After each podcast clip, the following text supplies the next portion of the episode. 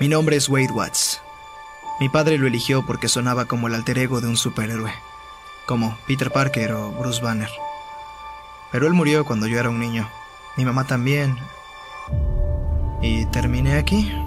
Una ficha virtual, un avatar, elegir un nombre único y vamos a jugar una verdadera aventura virtual ligado fuertemente a un mundo real donde la economía está basada en la adicción por entrar al denominado oasis.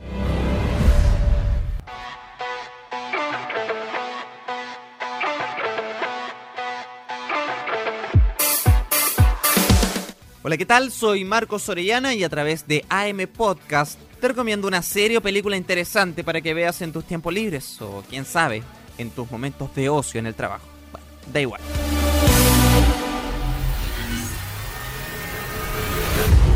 Todo un universo virtual. Con un viaje directo al año 2044, donde se vive un futuro distópico, lleno de adicciones virtuales, no importa cómo vivas la realidad. Lo más significativo será cómo sobrevivas en el mundo virtual, donde podrás llegar a ser incluso el dueño de un DeLorean o quién sabe, el mismo gigante de acero. Ah, sí, es el único lugar en el que siento que de verdad importo.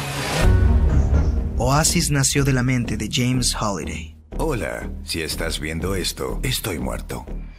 La película dirigida por Steven Spielberg trae de regreso a múltiples personajes de los 80 y los 90 que podías encontrar en un clásico blockbuster. ¿Cómo sería que Chucky compartiera escena con las tortugas ninja? Si piensas que esta entrega es algo bizarra, estás muy equivocado, porque el condimento de acción y sorpresa es algo que Spielberg siempre se ha destacado. De esta forma, todos los fanáticos del mundo geek acabarán disfrutando incluso de las referencias más obvias, ya solo sea con nombrarlas o simplemente con un agradable gesto a la infancia de muchos. Bienvenido a la rebelión, Wade. Tenemos alerta de spoiler. Seguramente alguna vez viste el gigante de acero de los 90 y te gustaría saber en qué acabó este entrañable personaje en Ready Player One será la excusa perfecta para volver a encontrarte con este tremendo robot alienígena. ¿Están dispuestos a luchar? Para salvar a Oasis. Esta tremenda película la puedes encontrar a través del servicio de streaming de Amazon Prime Video. Soy Marcos Orellana de AM Podcast y será hasta la próxima recomendación.